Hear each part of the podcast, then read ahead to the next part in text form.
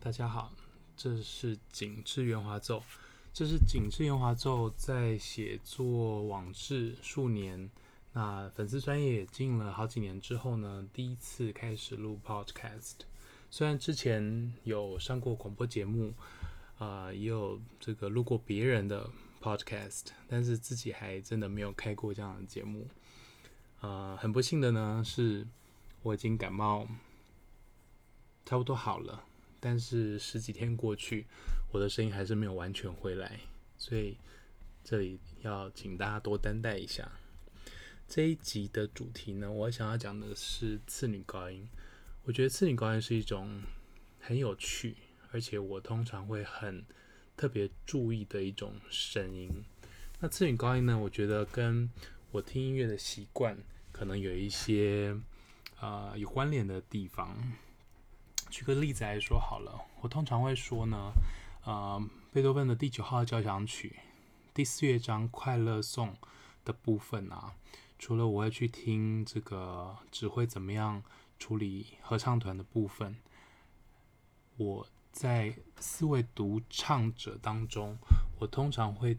非常的去注意这个次女高音或者是女低音的部分，因为在这个 quartet。在这四个人当中，如果次女高音或者是女低音这位歌手的声音线条可以听得清楚的话，那这四个人的平衡呢，应该是还不错的。那呃，我想如果这个听过呃一些重唱或者是合唱作品的朋友呢，也会知道说，内声部的歌手通常是需要。动更多脑筋的，因为如果在举例来说，在混声四部当中，女高音常常很有机会拿到线条，男高音有时候也会。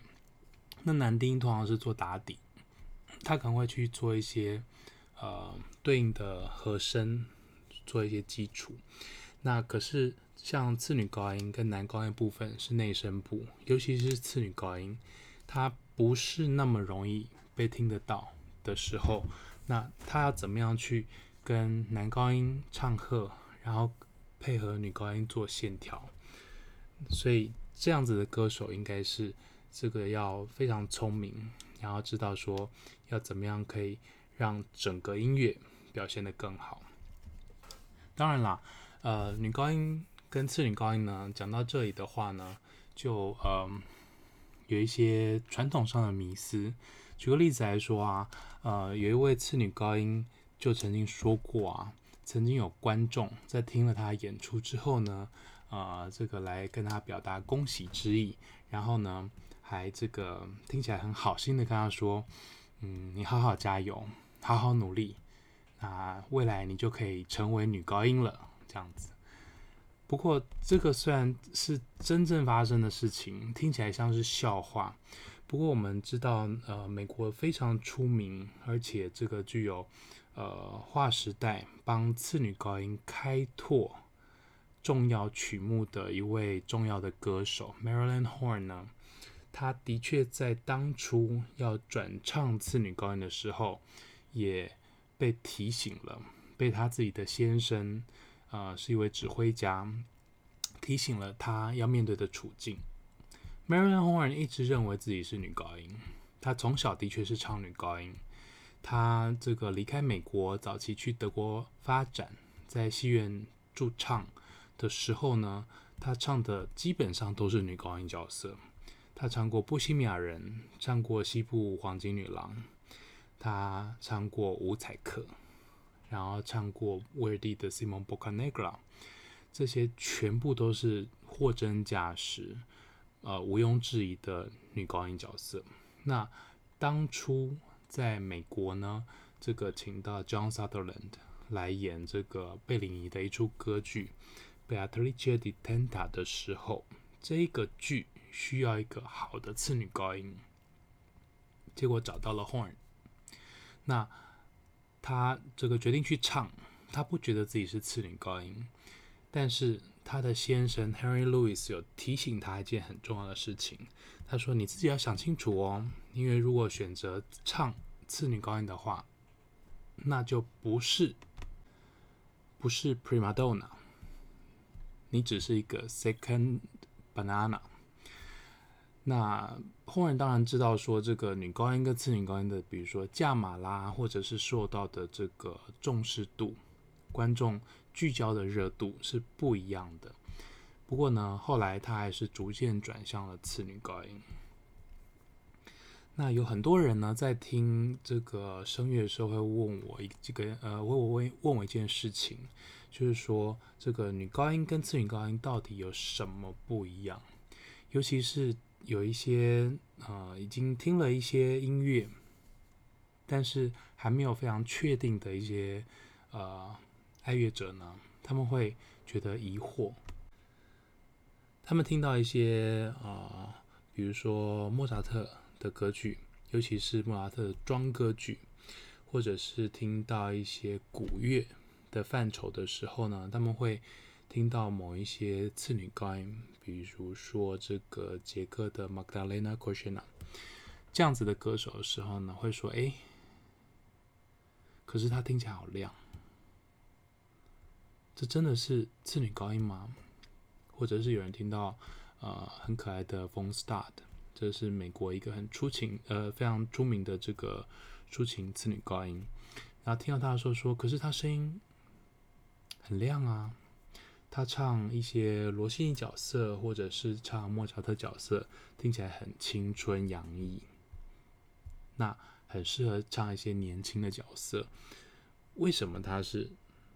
次女高音？他们能，他不能够唱女高音吗？那的确呢，我们可以在音色上面来发现到一些有趣的现象。通常我们会认为说，女高音的声音比较亮，次女高音的音色比较暗。这个基本上没有不对，可是呢，有时候我们听到，比如说一个抒情次女高音，跟一个嗯相当有穿透力的戏剧女高音的时候呢，也许在第一时间的直观听起来，不见得是如此，不见得是那么绝对。戏剧女高音她会呃，尤其在我们听现场的时候，她的穿透力，她的这个。呃，这个跟乐团抗衡的能力是明显比较好的，但是一个抒情次女高音，它其实常常可以有机会唱到超过高音 A，它甚至有机会到高音 C，如果他愿意的话，那整个音域是平整、顺畅、漂亮、抒情的，那但是它还是次女高音，那。分别的地方会是在哪里呢？主要我们会看两个东西，第一个是它的音容音域，意思是说它在哪样子的音域当中比较常逗留，他觉得比较舒服。那第二个呢，有人会去看换声区，那换声区大概是某某几个常见的音会是换声区，理论上次女高音的会比较低一点。不过说到这个，我们必须要特别强调一点，就是说，其实声音的分类呢，一直都啊、没有非常的绝对，尤其在女高音跟次女高音当中呢，其实我们可以看到说，嗯、常常是没有办法啊、呃、分得很绝对的。我们如果看，比如说莫扎特《费加罗的婚礼》里面这个呃这个少年 Carubino 这样子的角色，很多人现在会觉得这是次女高音的角色。可是从古到今，从莫扎特的时代开始，这个角色呢，有被女高音演唱，也有被次女高音演唱，甚至很多出名的女高音，她们刚开始的时候是唱 Cherubino，比如说啊、唱这个女主角 Susanna 出名的 Barbara Bonny，她其实最早唱的是 Cherubino。啊、呃，然后我们可以看到说呢，有一些这个分类上面呢，我们可以看到说，这个女高音跟次女高音的分别有时候就是没有这么的清楚。我们举个例子哈，嗯，世界上第一位卡门是什么样的声音呢？我们现在常常会觉得说，呃，卡门好像是一个比较戏剧化的角色，那常常会给这个戏剧次女高音去唱。卡门有成功的女高音可以把它唱好，但是世界上第一位的卡门呢，是一位音域偏高的抒情次女高音，甚至她的这个姓氏呢，在当时还被用来专门来指这个音域比较高的抒情次女高音这样子的角色。那可是我们看到，在她的这个时期没有多久之后，有一位这个非常出名的法国。歌手叫做 Emma Galvin。Galvin 呢，有人说她是十九世纪法国最伟大的女高音 soprano。他没有说 mezzo soprano，虽然说这个词 mezzo soprano 那个时候已经算是常见的词了。那呃，所以 Galvin 是什么样的声音呢？很有趣的就是，我们的确看到她唱了一些非常经典的女高音角色。比如说，古诺写的《浮士德》这样子的角色啊、呃，他唱女主角。那她甚至唱过多玛笔下的这个《Hamlet》当中女主角欧菲利、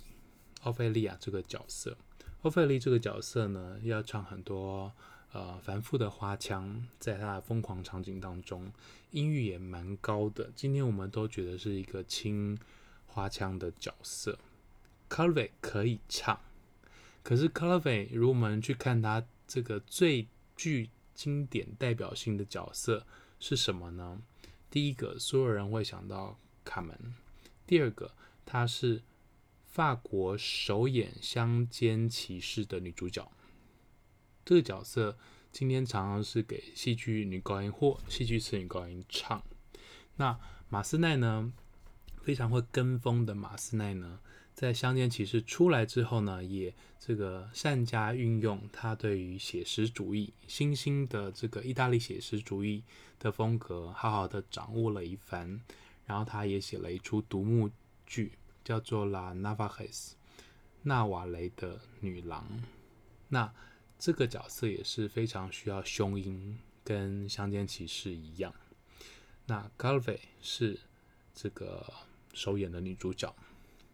那 Galvin 呢也唱了 Minion，Minion 今天我们都觉得是次女高音的角色，虽然在当初有很多女高音都有唱，所以呢，我要讲的是说，其实女高音跟次女高音的分别，有时候的确没有那么的明显。那回到名词上来说的话，其实我们可以看到的呢，就是说 mezzo soprano。或者是 mezzo 这个词，它其实是在十八世纪中的时候就出来了，可是它并没有这个很快的被很广泛的使用。我的意思是说，如果你看，比如说罗西尼，或者是董尼采蒂，或是这个莫扎特的时代，其实他们并没有特别在讲 mezzo soprano。我们看到罗西尼写的很多经典角色，尤其是他的庄严歌剧当中的角色，有很多是为他的太座 c o b r a n 所量身定做的。c o b r a n 今天我们其实蛮确定的，就是他应该是一个高音域很好，然后呢具有戏剧张力，然后华强也非常厉害的一位次女高音。她应该不是女高音。但是，一来当时那些剧呢当中，她的角色被定义为是 soprano。那比如说这个罗西尼最后一出帮他写的歌剧《Semiramide》里面，他是 soprano。然后里面反串大将军的这个歌手呢，被安排是 alto。那 c o b r a n 唱的很多角色，的确是可以给次女高音唱。我们也觉得 c o b r a n 是次女高音，但是今天他的很多角色呢，常常被女高音拿去唱，因为他的确是有机会唱到一些高音，或者是其实谱上面不一定有写，可是呢，是很容易有机会在加花的过程中往上加，让他唱到这些高音的。那呃。所以我们在讲到说 “metalsoprano” 这个名词，其实并没有那么这个在这个时候并没有说很被广泛的使用。那这个次女高音的应用，哈，因为毕竟我们从历史上的发展来看呢，到底是什么时候起来的呢？这个我们可以这个提到阉人歌手这种声音。阉人歌手呢，呃，当初是在十七世纪中的时候呢开始，应该更早就有了，但是在十七世纪中的时候开始变得蛮流行，一直到这个呃十八世纪末的时候才慢慢退流行。可是，在韩德尔跟这个莫扎特的时候呢，他们都很有意识的，虽然他们都有用阉人歌手，但是他们有把一些角色，虽然是男性角色，但是他们也选择让女性来唱。所以呢，呃，所谓的次女高音，虽然他们在这个他们的写作当中，他们并没有文字特别写说这个叫做 mezzo soprano。他们可能是叫这些角色叫 soprano，但是呃，就是安排给次女高音唱。那在罗西尼的这个时候呢，可以看到有一个很明显的现象，就是让次女高音来唱一些重要的呃男性英雄角色。那到威尔第的时候呢，威尔第做了一件很重要的事情。就是呃，让他发展出了，他基本上创造了戏剧次女高音这种声音。他把一些很具有戏剧张力、需要穿透力的这个角色呢，他安排给一种今天我们被认为说是呃戏剧次女高音这样子的声音来唱。所以，我们今天常常在想到次女高音的时候，我们常常想到的是一些戏剧次女高音的角色。尤其是威尔第所写的，比如说他在歌剧《阿依达》当中的 Amaryllis 公主，或者是他在《Don Carlo》里面，呃，这个很具有表现机会的 Eboli 公主等等这些角色，或者是他在《游唱诗人》里面的这个巫婆 Azucena 这个角色，都是我们今天所。非常熟悉的戏剧次女高音的角色，这也就是为什么，嗯，在这个今日啊，应该说这个十九世纪中后期之后，一直到二十世纪至少前半的这段时间呢，通常大家听到次女高音，大家会想到三种角色，呃，英文有一种这个有点半开玩笑的说法。说是 witches, bitches, and breeches。witches 就是一些啊、呃，可能比较老，然后这个相貌比较丑恶的角色，有一些是巫婆，有些是老妇人等等这样子的角色。那当然还有很多这个从属的角色，比如说侍女啦，好，或者是这个女主角的好友、知心好友这样子的角色。那第二种呢，bitches，这个是一些可能这个角色呢，她的性格比较强烈，跟传统觉得说女性相对这个屈从或者是温顺的角色，这个性格不太一样的。我们可能第一个想到的会是卡门，或者是《Samson et Dalila》里面的 Dalila。那还有 breeches。意思就是说，穿裤装的角色，这个指的是反串，所以有一些重要的反串角色，比如说莫扎特写的 Cherubino，还有他写的一些其他的角色，像是《狄多王的仁慈》里面的 Sesto。虽然啊，Sesto 这个角色当初是为阉人歌手所写的，那另外呢，Sesto 其实后来有给女高音唱，比如说莫扎特这个。以高音域闻名的小姨子啊，是一个相当具有高音天赋的这个花腔女高音，但是她也有唱过 Sesto。OK，不过呃，这个历史上啊，作曲家跟这个他们所做的作品发展上是这样子，但是次女高音这个实际上可以去演出的范围呢，其实在这个二十世纪中后期之后啊，有一些很明显的改变。这个呢，要讲到就是这个有几位很重要、很具有影响性的歌手，一个是我想无毋庸置疑的是这个美国的 Marilyn Horn。在他之前，当然有这个非常出名的次女高音角色，但是呢，很多通常如果要出头的话，他们会是戏剧次女高音。有没有不是的呢？有，比如说 Berganza。那 Berganza 有机会唱的呢，除了一些从属的角色之外呢，他可以唱这个罗西尼出名的塞尔维亚理发师，还有灰姑娘。这些都是喜剧的剧码。那其他有一些意大利的这个喜剧，罗西尼所写的喜剧也有机会上演，但是相对来说没有刚刚讲的这两出这么的出名。那 Horn 呢，他带来一个非常大的影响，就是 Horn 虽然是次女高音，那在业界普遍知道说，这个以薪资或者是受到的瞩目来说的话。次女高音通常传统上来说啦，不会这个像女高音得到这么好的酬劳跟注目。但是 Horn 呢，打破了这件事情。Horn 证明说，他身为一位次女高音，他也可以这个受到非常的重视。什么样的重视呢？因为他显然非常具有观众的号召力，所以他可以。因为他，然后让剧院不只是帮他特别新制作某一出歌剧，甚至是去帮他制作一些之前演出机会不多，甚至这个比较稀有的歌剧。所以举例来说，呃，像 Vivaldi 的 Orlando Furioso，还有这个韩德尔的一些歌剧，比如说 Rinaldo。在里面，他都是演男主角。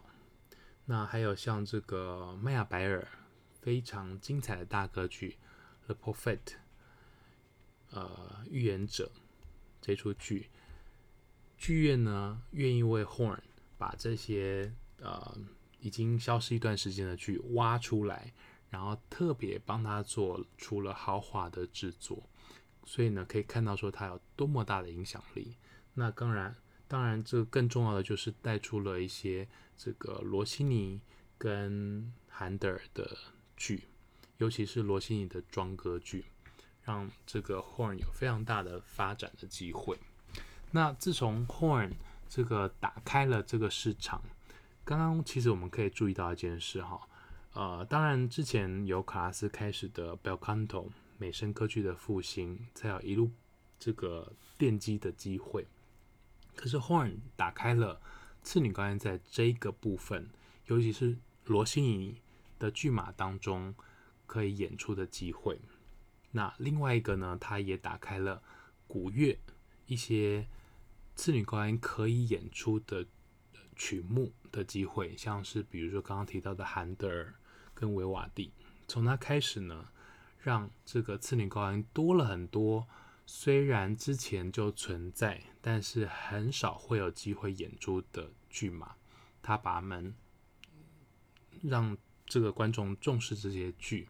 然后呢，这个有更多的演出机会，意思就是次女高音可以发挥的机会就更多了。而且这些次女高音呢，不必是戏剧次女高音，他们可以展现他们其他的特质，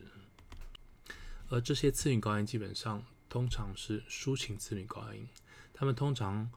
要有一定可以掌握花腔的能力，才能够唱韩德尔，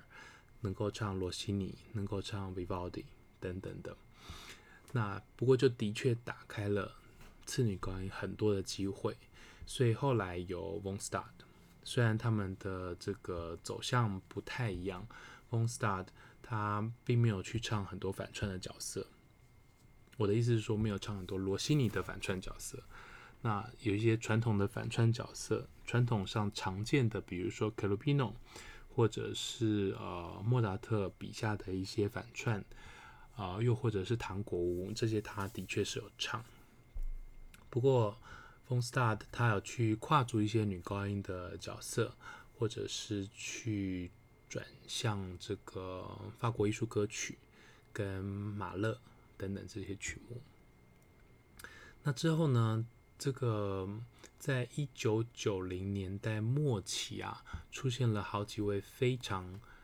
呃有本事的次女高音，包括 Jennifer Larmer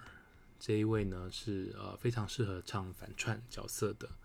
那跟她差不多同一个时间呢，有 Cecilia Bartoli，